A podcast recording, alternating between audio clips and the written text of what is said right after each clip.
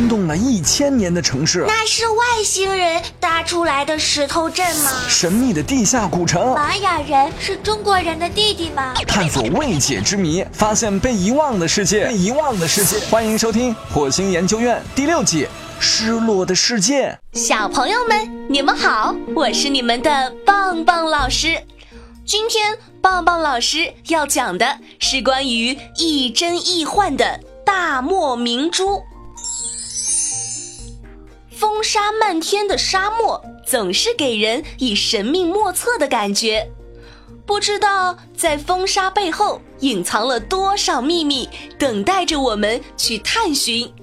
在世界闻名的丝绸之路上，就有一座被沙漠掩埋了的古城。它拥有多久的历史？又是为什么人去楼空了呢？今天的节目，棒棒老师就来告诉你们这些问题的答案。这个神秘的西域古国叫做楼兰，很多人都把那里当做恐怖的地方，没有人敢去靠近。但是有一天，一个勇敢的汉人张骞却闯入了这片广袤的土地。听说这里是匈奴人的天下，他们可是杀人不眨眼的大魔头啊！可是张骞一心想着要建功立业，哪里顾得上这些？当他来到这里时，发现这儿其实是个美丽的地方，这里的人们都长得和他不一样，有着深深的眼窝，大大的眼睛，高高的鼻梁。低低的颧骨，他们都说着很奇怪的语言，文字也写得像小虫虫一样，无法识别。这片神秘的土地深深地吸引着张骞。他回到中原，见到汉武帝，便把楼兰这个地方描述给了汉武帝听。汉武帝听得很入神，认为楼兰虽然不大。但是却占有着很重要的战略位置，从此楼兰便载入了史册。在楼兰消失了几千年后，再次发现这片土地的第一人是瑞典的探险家斯文赫定。一九零零年三月二十八号，斯文赫定在罗布沙漠中考察的时候，偶然发现了这片古代遗迹。在这片遗迹的地面上有很多精致的木雕、织物、钱币等，但是因为沙漠的阳光太强烈，水又少得可怜。一个星期后，斯文赫定迫于无奈，只得离开了这里。回去后，他一直对这处神秘的遗迹念念不忘，于是认真地编写了一份考察资料。连同带回的一些木简一并交给了专家。经过德国语言专家的仔细研究，确认这便是历史上那个让人神往却莫名消失的丝绸之路重振楼兰。消息一出，立即震惊了世界，引来了很多国家的探险队。经过很多人的共同努力。楼兰的神秘面纱终于被揭开了。棒棒老师，那楼兰国是怎么消失的呢？很长时间以来，楼兰国的消失对世人来说都是个谜。它曾经声名显赫，经历了五六百年的辉煌。这样的一个国家，为什么突然就无影无踪了呢？对于这一点儿，我们还没有一个明确的答案，只能是猜测它消失的种种原因。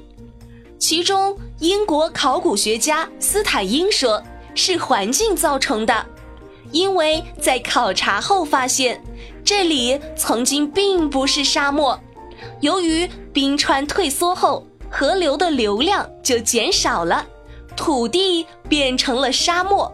楼兰就这样被废弃了。还有专家说，罗布泊是楼兰的命脉，但是后来罗布泊迁移了，楼兰的命脉断了。国人只好弃城而去，楼兰古城也就消失在历史中了。这样的说法还有很多，但都只是人们对这一现象的一种猜测，真正的原因还有待日后的发掘。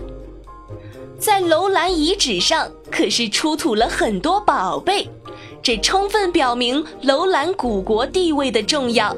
其中有种类多样的丝绸织品，如锦、缎、绮等等等等。在遗址中出土的丝绸织品，虽然历经了两千多年，但色彩依然绚丽，图案依然精美。其中有的织法，现代人都无法掌握呢。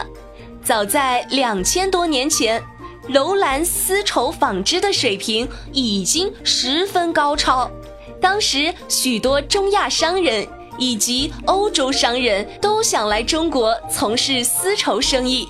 同时，在楼兰遗址还出土了不少具有古希腊文化和中亚文化特征的雕刻艺术品等。此外，还有来自西方的其他物品，如玻璃制品等。出土的这些作为东西方交流的证据和大量实物，说明楼兰古国是当年东西方经济文化交流的重要地区之一。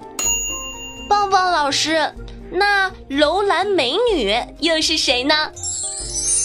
这位楼兰美女。其实是一具干尸，距今已经有三千八百多年的历史了。